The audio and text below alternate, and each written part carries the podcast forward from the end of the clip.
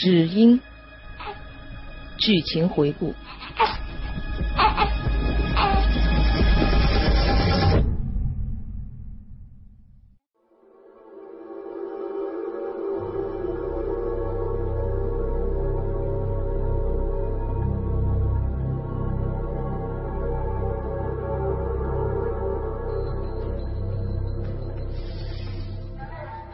你好，我是季达章。黄之来上海找我，可在旅馆里却被吕婉强杀害了。法院审判吕婉强时休庭，吕婉强上厕所，可他又在厕所里神秘失踪了。欢迎你收听《只因》第二十集。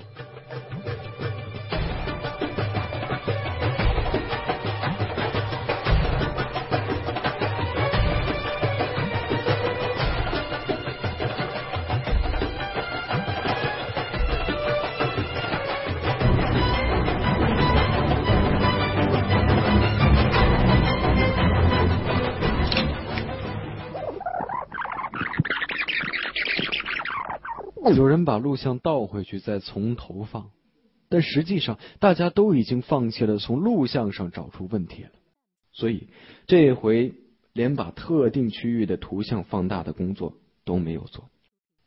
录像里最原始的面目，即原角度播放着一分多钟里走廊的情景。我看着看着，停！我忽然大叫一声。汪探长瞪大了眼珠，盯了屏幕，转问道：“纳豆，你看到什么了？不是门口，别盯着厕所门口。”我兴奋地说：“看朱宝华的旁边，那两个站在旁边的人是谁？这就是刚才朱宝华说到的，曾经好奇的看着他们，又很快走开的人。我们原来都以为。”这是无关紧要的路人甲和路人乙。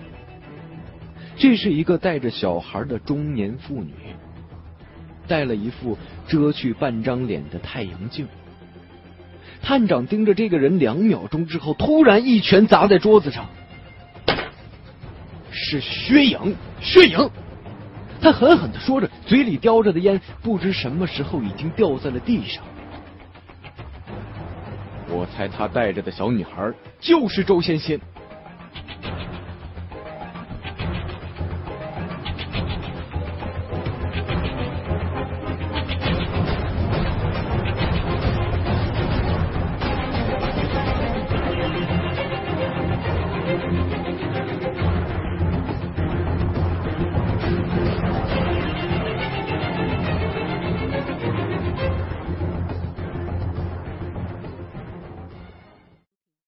如果命运可以被预知，那就不叫命运了。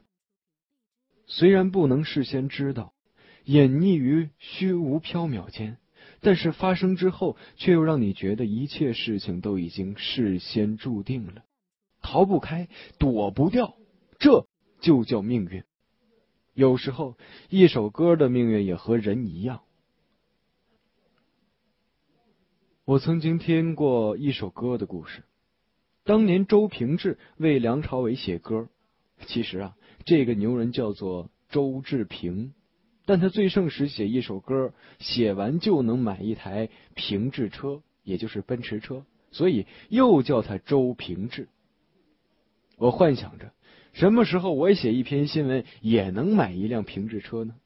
不不，只要下力就可以了。忽然间，哈喇子就流了下来。一意淫就容易偏题。周牛人平治为梁朝伟写歌，写了一张专辑的量，但发现哪首歌做主打都不够分量。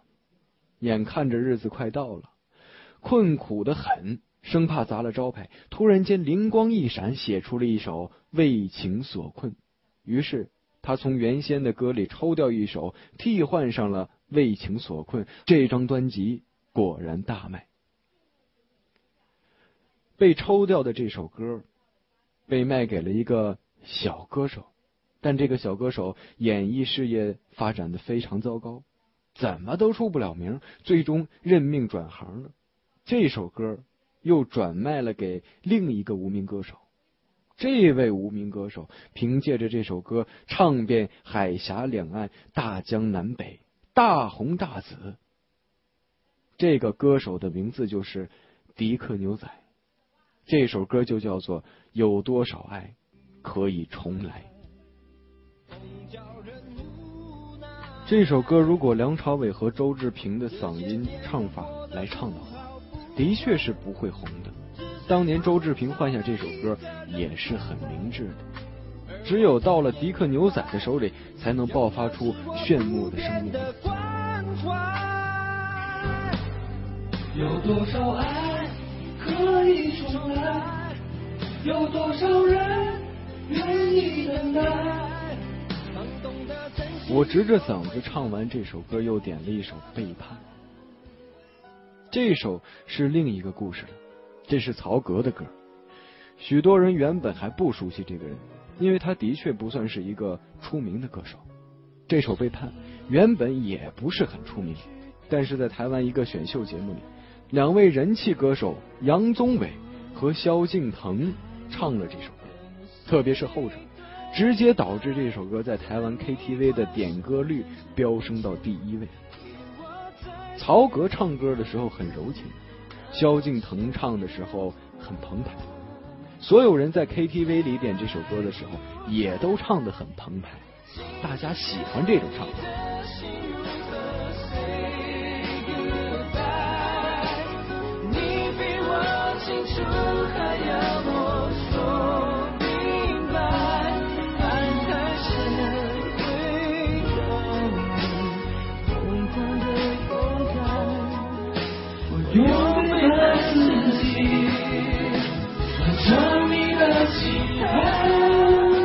从七到盼是一个华丽的由低音跳到高音的转折，我运足丹田之气，从头冲到后脑来。错了，何西用脚尖点开了门，捧着一个大托盘走了进来，第一句话就让我垂头丧气的。我练好久了，但还是唱破了。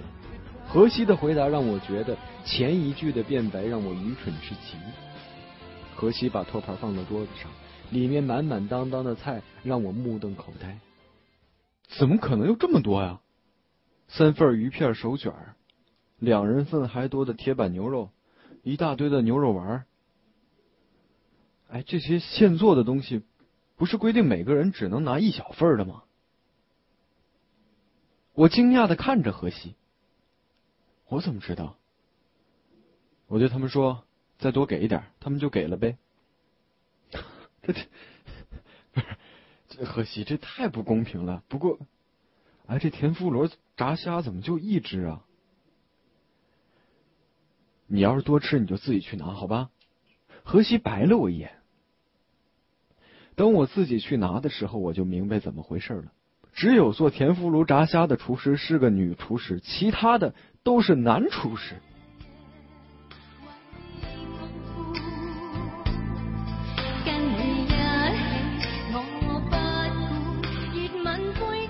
想去哪儿吃饭？一个小时前，我问何西：“除了吃饭，你还会点别的吗？”啊！我很想用淫荡的表情对他说：“其实我会的很多哟。”惭愧的是，我有贼胆，但还没有大到这种程度，所以我最终还是约来钱柜唱歌了。反正这里有自助餐可以当晚餐。我想我是真的需要用歌唱来放松一下，否则脑袋里总是想着一堆怎么都解不开的死结，会把我拎死。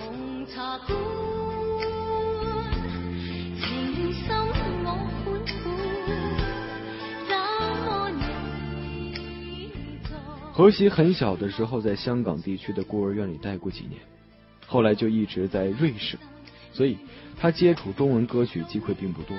小时候，养父有时候会带给他几盘香港的歌带。再就是近几个月来到上海当法医后，偶尔的唱点歌。很自然的，他今天点的歌不是极老的，就是极新的。现在他唱的是陈慧娴的《红茶馆》，曾经香港天后级的歌手，现在还有几个人知道他呢？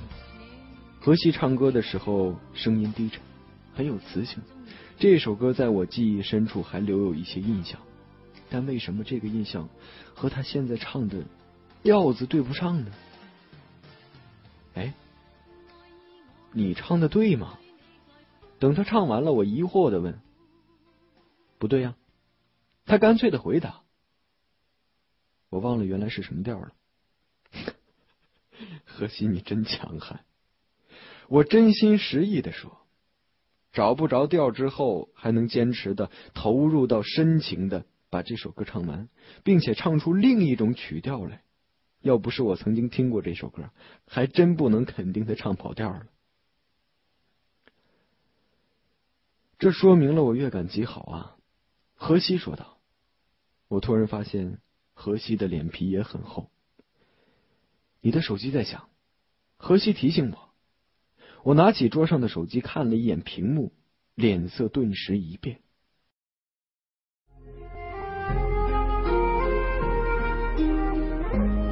畅听网有时候聆听也是一种力量。你的畅听别样精彩，三 w 点听八五点 com。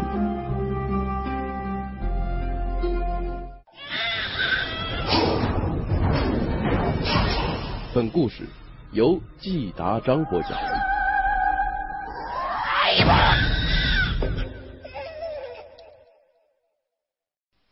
怎么了？是谁打来的？是袁吉。那个圣女教的信徒，唉，我等他电话已经等很久了。喂，纳多呀，我是老袁呐。袁吉的声音从手机里传出来，四周轰轰作响的音乐顿时突然消失了。荷西按了静音键。哦，你好，纳多，你前天下午去法院旁听了没有啊？哦，我去了。你一直没给我打电话，我还以为你没去呢。那你一定知道我们说的神迹是什么了吧？我缓缓的吸了一口气。前天，当我们在监视录像里发现薛颖和周仙仙的身影时，一度以为找到了解开吕婉强失踪之谜的线索。可事实恰恰相反。谁都不相信这两个人在这样的时候出现在这样的地点是偶然。然而，他们的确如从酒糟鼻法警所说的，只是站在旁边看了一小会儿就走开了。从监视录像上看，看不出他们有任何的异常动作。难道说他们只需要在厕所外面站一站，就可以把厕所内的一个大活人给变没吗？厕所内尿液和脚印的核对结果已经出来了，就是吕婉强留下的。除此之外，找不到其他的痕迹，这就为吕婉强蓄意逃脱上打了一个大大的问号。通风管、下水道这些根本进不去人的地方也都查过了，根本没有被动过。厕所从天花板到地面以及四周的墙壁都敲打了一遍，证明没有暗门。刑侦队在小小的厕所里扒地三尺，用王探长的话说，哪怕是吕婉强尿到一半，人体自然化为灰烬了，都不可能像现在这样消失的干干净净。薛颖和周先先冒充普通的旁听者，进入法院之后，他们究竟干了些什么事情呢？嗯，那场审判突然宣布休庭的时间延长，当天呢不宣判，也不知道出了什么事情。我说道：“作为一个普通的旁听者，我只能知道这点信息。哈 哈什么休庭时间延长啊？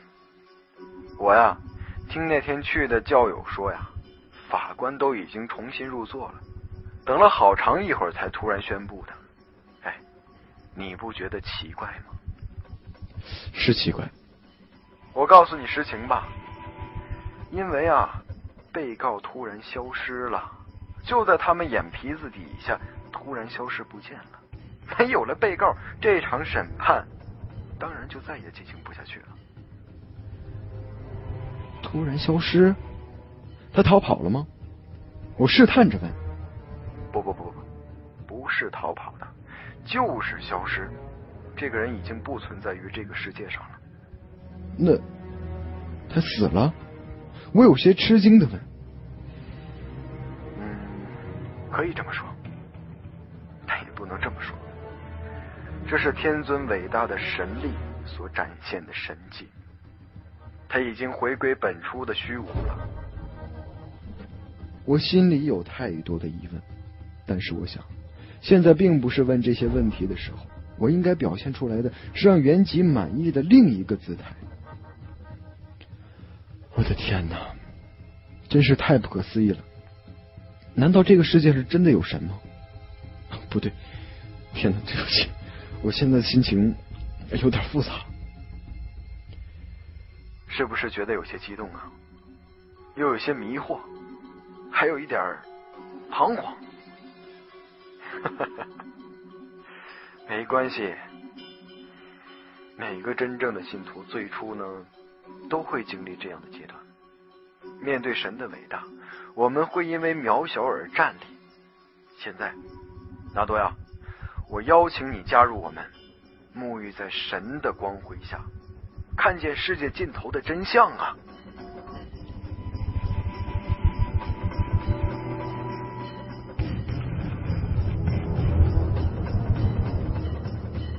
我放下电话，表情有点兴奋。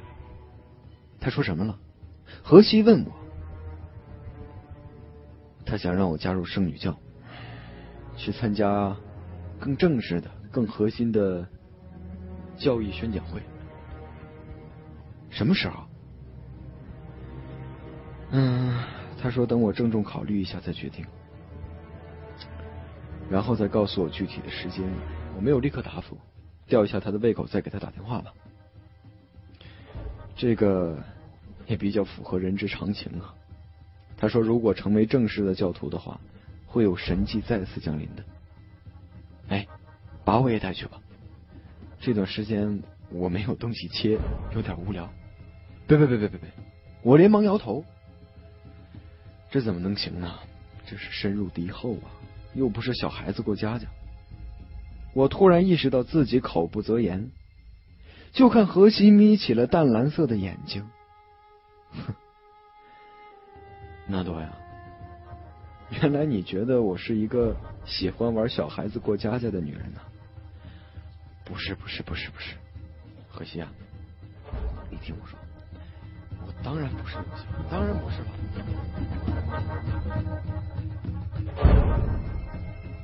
在回复元吉之前，我打算联系一下胖主任。虽然想起他肥胖的身影，心里就像堵了一大块肥肉一样不舒服，但一旦答应了元吉，这就意味着我要更深入的介入进去。到时候面对一些情况如何应对，他得提供些建议和必要的保障。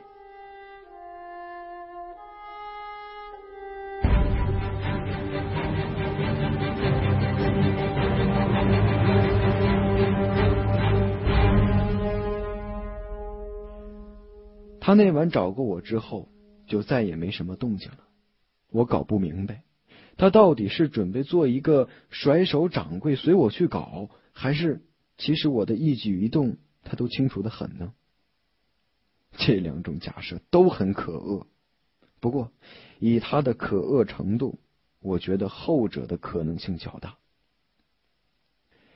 在殷勤的把何西送回住处时，我已经想好了。等一会儿回家，先洗个澡，再上上网，或者再看看电视。等到凌晨半夜的时候，再给胖大神打个电话，折腾折腾他。哎，就这么办。直到看到一辆黑色的别克车停在小区的正门时，我还都在心底恶狠狠的意淫着。我瞪着这辆车，心里盘算着。是不是偶然呢？因为上海至少有几千辆这样的车，车窗上的深茶色玻璃让我看不清里面，只能听到发动机低沉的轰鸣。我敲了敲车门，有人吗？然后车门就缓缓的滑动开了。请进来吧。我看着那张胖脸，有点吃惊的问：“你这回怎么没在我家楼下堵我呀？”哈哈哈，因为我知道你是一个主动的好孩子啊。胖大婶笑呵呵的说：“我心里涌起了一阵无力感，本想抢回一点主动感，他却连我这点心思都能猜到。看来我得庆幸，并没有和这位中年女人站在对立面。”纳多呀，看来你很懂得劳逸结合的道理嘛。我就知道自己不会选错人的。胖大婶的表情和语气总是那么慈善。劳逸结合，我愣了一下，立刻就意识到，他是说我和稀约会、唱歌 happy 的事情，这是在敲打我。今天晚饭的时候，袁琪给我打过一个电话。以我的水平，在这样的人物面前兜圈子是徒劳的。实力加上经验，都注定我们不在一个平面上，所以还是直接点好。胖大婶扫了我一眼，带了些许赞赏，不过这更让我郁闷。闷头一口气的把袁吉在电话里说的内容复述了一遍。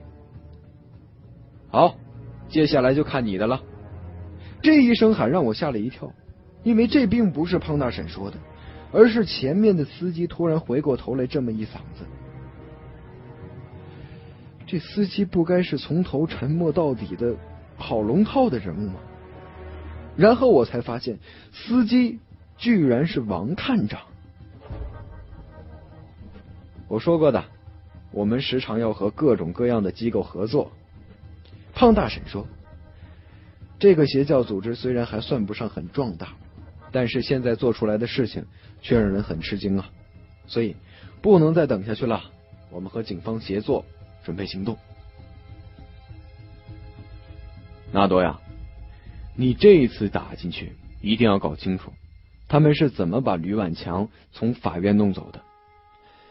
这个吕婉强啊，就算已经死了，也得找出来。